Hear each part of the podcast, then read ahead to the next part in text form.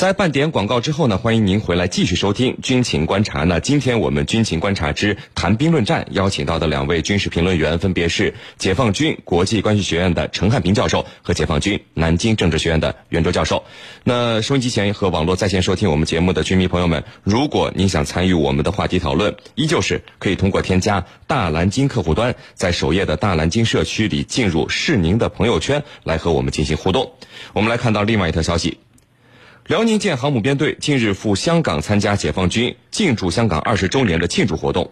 台湾地区媒体称呢，辽宁舰在经过台湾海峡的同一时间，台军在澎湖海域出动了七艘军舰以及反潜直升机和 P 三 C 的反潜机等，联合举行了一次海空联合演习。而来自官方媒体的消息称呢，辽宁舰编队刚刚到达某海域。编队指挥所就发出命令，进入一级战斗部署。那么，这个一级战斗部署是解放军战备等级中最高的一级，可以随时对挑衅目标进行打击的。那么，辽宁舰这次的一级战斗部署是否和台湾地区的这次演习有关呢？这是不是台湾地区的一个挑衅？我们一起来聊一聊。袁教授，嗯，这个辽宁舰航母编队经过台湾海峡的区域和台湾地区在这个澎湖海域搞的所谓的海空联合演习的区域，是否会出现重合？彼此之间是否会有一个直接的影响呢？好的，那么台湾当局呢，此次在辽宁舰经过台海的同一时间举行了一个所谓的海空联合军演，呃，明显是针对我们辽宁舰编队的。但是呢，可以肯定的是，台湾当局此次搞的海空联合军演的海域一定。不会和辽宁舰穿越台湾海峡的海域重合，呃，更准确的说，呃，是不敢和辽宁舰穿越台湾海峡的海域重合。呃，一直以来，我们和台湾当局啊都有一个默契，即双方的军事活动啊都不会跨越台海中间线。那么，我们辽宁舰此次过台海是从靠近福建、浙江一侧通过的，而台湾当局的军事演习也不会超过台海中间线，而是在靠在台湾台湾岛的这个一侧进行的。以目前台海的局势和两岸的实力对比来看，就是你借蔡英文一个胆，他也不敢把演习的地方这个跨越台海中心线。而我们的辽宁号这个编队啊，只是经过台湾海峡前往香港，这个并没有台独分子想象中的那样威吓台独的。那么他们只是做贼心虚而已。因此呢，我们也不会跨越台海中心线。那么至于相互间的影响，我觉得肯定是有的。台湾举举行这次联合军演。对我们而言，至少有两个方面的影响。第一个呢，就是提供了一个负面的参照物。我们的辽宁舰编队是清一色的现代化国产战舰，那么不仅超视距攻击能力、信息对抗能力、这个区域防空能力都是完胜台湾当局的。而台湾此次军演，他把他的家底都翻出来亮一亮，那么实际上都是一些老旧的战舰，那么正好形成了一个鲜明的对照，实力对比呢，这个一眼就可见高下。呃，可以用一个词送给台湾的这次呃军演，那么比较贴切，呃，就是相形见拙。第二呢是提供了一个训练的实物样本。那么我们经过台海原本只是一些例行性的日常训练，这一下台台湾当局搞了这么多军舰来搞一个联合军演，正好活生生的给我们提供了一个加强敌，我们可以进行信息干扰、目标搜索、情报侦测，这些都能派得上用场了。是令。嗯，那这个程教授，呃，我们看到台湾防务部门所谓的参谋总长李喜明还亲自分别前往这个澎湖和嘉义地区去检查执行战备任务情况和海空联合演习的情况，给人感觉这个很重视啊。那么辽宁舰航母编队进入一级战斗部署，您觉得是否和台军的演习有关呢？台军是不是在故意挑衅呢？嗯，那这次我们进入一级戒戒备，呃，和台军的这个演习，我觉得两者之间。既有关又无关，那么这怎么去解释？怎么去理解？什么叫既有关？我觉得有关就是说，它可以去震慑台独分裂分子。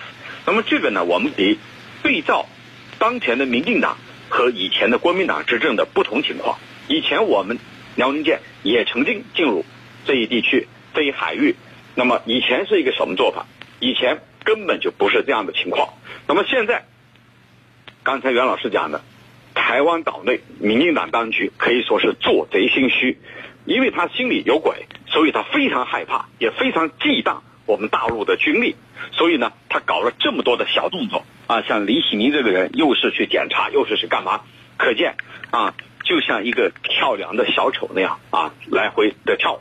那么我们看出来，他心里是非常有鬼的。那么，如果你有鬼，我们就要对你进行政策，这是毫无疑问的。如果说无关，又怎么去理解呢？我觉得刚才袁老师讲的非常正确。我们大陆的军力，啊，和你台湾当局和你台湾的这点军力相比，根本就你根本就不在一个和我们在一个层次上。可以说，我对你们不屑一顾。也就是说，你这点东西，我根本就不放在眼里。既然我不屑一顾。你搞任何什么军演，那么我搞这个一级戒备的话，就跟你这个无关。我只不过是一个正常的训练。那么正好你所这个进行的一些通讯啊、联络呀、信号啊，我全部都捕捉到了。所以呢，我根本就不在乎你搞什么样的演习。所以这里头，我们我认为是既有关又无关，就看怎么去体会体现这个情况了。主持人。嗯，好的。那袁教授，之前这个辽宁舰航母编队也曾经走过台湾海峡，还有呃，从这个台湾岛东边绕行训练啊。那两次台湾防务部门只是派军舰和战机跟跟随而已。那这次的举动能不能看作是台湾防务部门在借机搞这个反航母的演练呢？您怎么看？好的，那么台湾防务部门肯定是有这个想法，但是有没有这个能力就不好说了。嗯，台湾目前的主力战舰，你像基德舰、呃基隆舰、成功舰、康定舰。那么，它都是以反潜能力呃为主的，而且啊，他们这些军舰要么服役时间较长，是老旧的军舰，要么就是从美国买来的二手货。作战能力和由辽宁舰零五二 C、零五二 D、零五二零五四 A 等新型国产驱护舰只这个组成的这个辽宁舰编队来来相比呢，根本就不在一个水平线上。呃，刚才陈教授也说了，我们根本不用把他们放在眼里。呃，别说是反航母，就是普通的反舰，我感觉都成问题。呃。如果说他们的这些军舰，呃，在暂时被我们海军的零五二 D、零五二 C 碰上了，呃，可以用一句诗来形容，叫做“强弩间啊，叫做弹指间，强弩灰飞烟灭。所以说，台湾防务部门想这个反航母，恐怕目前只能是想想而已。这次啊，他搞的这个海空联合演练，呃，刚才陈教授也肯定了，肯定是做贼心虚的一个壮胆行为。目前。呃，我们的辽宁舰呃是刚刚成军，所以经过台海的次数并不多。呃，未来我想这个辽宁舰呢，一定是这个经过台海啊，一定是一个常态化的事件。那个台湾当局要把它当家常便饭，要习以为常。如果说动不动就针对辽宁舰过台海来搞一个演练，我觉得台湾的这些老旧的军舰和老爷兵们恐怕折腾不起，说不定又会闹一个什么乌龙事件、翻船事件，或者掉一个飞机都不好说。是您。好的，那陈教授，未来辽宁舰的训练肯定还会继续围绕台湾岛做很多的演练。刚才呃袁教授也提到了啊，那台湾防务部门有没有可能每次都以演习来针对？这样的针对性的演习会不会发生擦枪走火呢？嗯，我们的辽宁舰或者未来的航母都有可能围绕台海这个海域来进行演练，这是肯定的。为什么？其实我们军迷朋友们都非常清楚，因为岛内的政治气氛它是不利于两岸的统一的。那么分裂台独势力啊，这个正在蠢蠢欲动。那既然如此，我们肯定要对它进行军事震慑。那么在震慑的背景下，台湾当局肯定要心慌。那么心慌，那你就要疲于应付、疲于应对。那么就要进行各种各样的所谓的准备。那么这里头未来会出现什么呢？呃，刚才袁老师也提到了。那一方面是劳命伤财，一旦我们经过台海、台湾海峡的话，那么。台军又要进行各种各样的演练，又要进行各种各样的动员和部署，那么肯定是劳命伤财的。长期以长期以往，尤其是当我们的行动变成常态化以后，你台湾当局有多大的财力来进行支撑，这是一个未知数。第二，这种频繁的拉动，那么对你台军这些刚才袁老师讲的老旧的设备，还有呢就各种事故。能不能避免像去年七月一号熊山导弹误射事件打死打伤台湾渔民？那么类似这样的事件，我认为是不可避免的，因为台军的军纪战斗力都是非常涣散和低下的，他根本没有能力来和我们解放军进行周旋。但是呢，他心里又非常的发慌，非常的发虚，虚的是什么？就是在台独这条道路上。有些人是一心要走到底的，为什么九二共识到现在为止都没有一个明确的定论？那就意味着他是不承认九二共识的，而是要在台独这条死路上、死胡同里走到底。主持人，好的，非常感谢我们的两位评论员今天给我们带来的精彩解读，谢谢两位。不客气，主持人，大家再见。嗯，听众朋友们，再见。深入军情一线，直击世界风云，军情观察。好的，接下来呢，我们进入到网友谈兵环节，看看我们的居民朋友们在网上都给我们的评论员提出了哪些问题，和大家说一下参与的方式。您可以登录大蓝鲸 APP，大小的大，蓝色的蓝，鲸鱼的鲸，在这个大蓝鲸社区是您的朋友圈来提出您的问题。大家呢可以登录各大手机应用商店下载大蓝鲸 APP，在首页您会看到大蓝鲸社区，点击进入是您的朋友圈，把您的问题发送上来，我们呢会每天选择几个。居民朋友们提出的问题，由我们的军事评论员来为大家回答。好，陈教授，我们看到今天的第一个呃网友，呃，他的名字叫神秘男子，他的问题是。为庆祝香港回归二十周年，辽宁舰呃将在七月份和这个香港市民见面。呃，看到有媒体说有一个香港大叔兴奋的表示，连北京人都没有机会看到，所以我们很珍惜。那么为什么到了香港就可以让市民参观，而在呃我们内地拍张照片都不行呢？我很不理解，您怎么看？啊，这个里头啊，我觉得有几个方面可以来解答这个问题。就是北京人没有机会看到，香港人可以看到。那么我们看看，香港它是一个港口城市，那么辽宁舰可以停泊在香港的外海，那么市民们可以参观。你北京呢，它不是一个港口城市，那么我们的民众就无法这个进入到这个辽宁舰上。那么这里头呢，它是一个从地域上来进行呃说的。那么我们再从另外一个方面来讲。香港的目前面临一个特殊的背景，什么背景呢？就是我们还记得前两年的这个藏中事件、港独事件，港独势力呢，这个在香港啊，在不断的滋生。那么，香港更需要一种正能量，来这个提升老百姓的士气，来凝聚一种爱国的情怀。所以这一次香港回归二十周年，奏国歌、升国旗，我觉得对很多人来说能够提升。自己内心的一种自豪感和自己爱国爱港的这一种情怀。那么，我们的航母停靠在那儿，那么是更多的人能够近距离的感受到咱们中国的强大，中国军力国力的强大，从而呢对祖国有一种亲近感，而不是像以往那样啊，这个呃不不像以往那样渐行渐远，或者说被其他的这个港独势势力呢所裹挟。那么，我觉得。让香港市民参观，的确有非常大的政治意义。主持人，好的，我们看到这个网友孤狼零零一的他的问题是：身兼印度国防部部长的印度财政部部长在回应我们中方的警告，印度汲取历史教训，尽快撤军时说，一九六二年的局势是不同的，二零一七年的印度也是不同的。这句话挑衅意味极强。一九六二年中印边境战争是怎么一回事呢？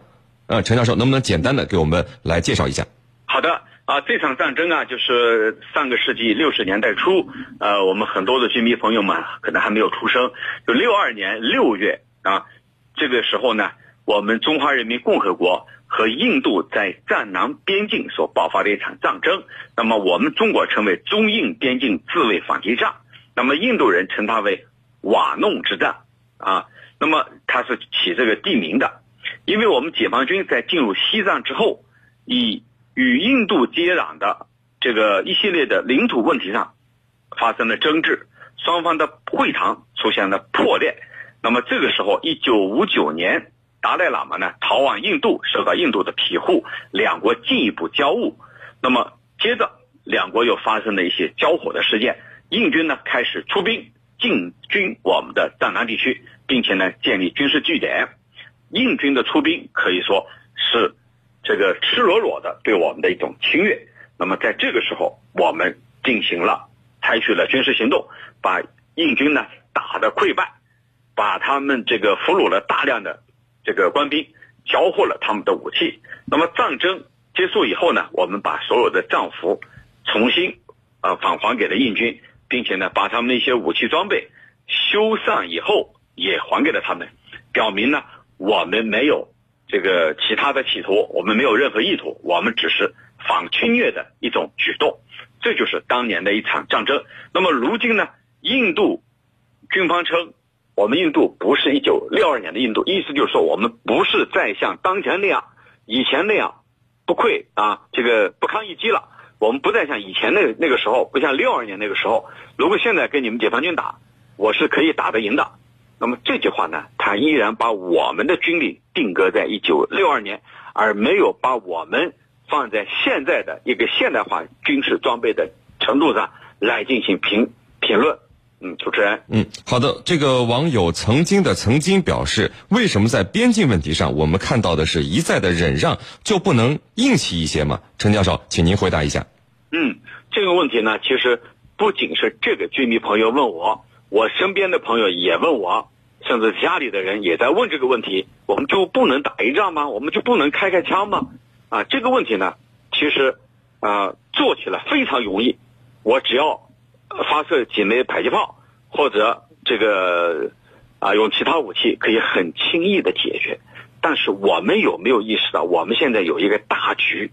你有没有大局观？这个大局观是什么？我们现在是和平崛起，我们的和平崛起不希望被别人抹黑。那么如果说因为这些小事情被别人抹黑的话，那么我们的一带一路和平崛起，我们的大国梦，中国梦。都有可能受到非常严重的影响，那么所有的世世界舆论都可能向我们泼脏水，就说你中国根本就不是和平崛起崛起，你是以强欺弱，以大欺小。所以呢，在边境问题上，我们的确需要克制、忍让，但是必须守住底线。在守住底线的前提下，我们和对方尽可能的展开谈判，以。和平的方式来解决纷争，因为我们同时还面临着其他更为严峻和棘手的问题，在哪里？就是南海、东海、台海。如果我们四处出击，包括缅甸这一块，包括其他各方，那么很有可能我们的经济建设无法进行下去，我们的大国梦，我们的中国崛起很有可能。啊，毁于一旦，所以呢，这个里头需要有个大局观。况且我们看到，这个印度方面或者其他方面，他并没有对我们有赤裸裸的这种武力行为，比如说这个开枪挑衅，他并没有出现这样的情况。那么既然如此，我们还是以和平为主。如果他们出现了开枪挑衅，那么以前我也说过，他开出了第一枪，就不会让他开第二枪，这是。必须守住的红线，但目前还不到这一地步。既如此，我们以和平的方式来处理争端，但是我们并没有吃亏，我们更没有理亏。主持人，好的，非常感谢我们的军事评论员、解放军国际关系学院的陈汉斌教授给我们带来的精彩解读，谢谢陈教授。不客气，主持人，大家再见。纵论天下军情，解析兵道玄机，军情。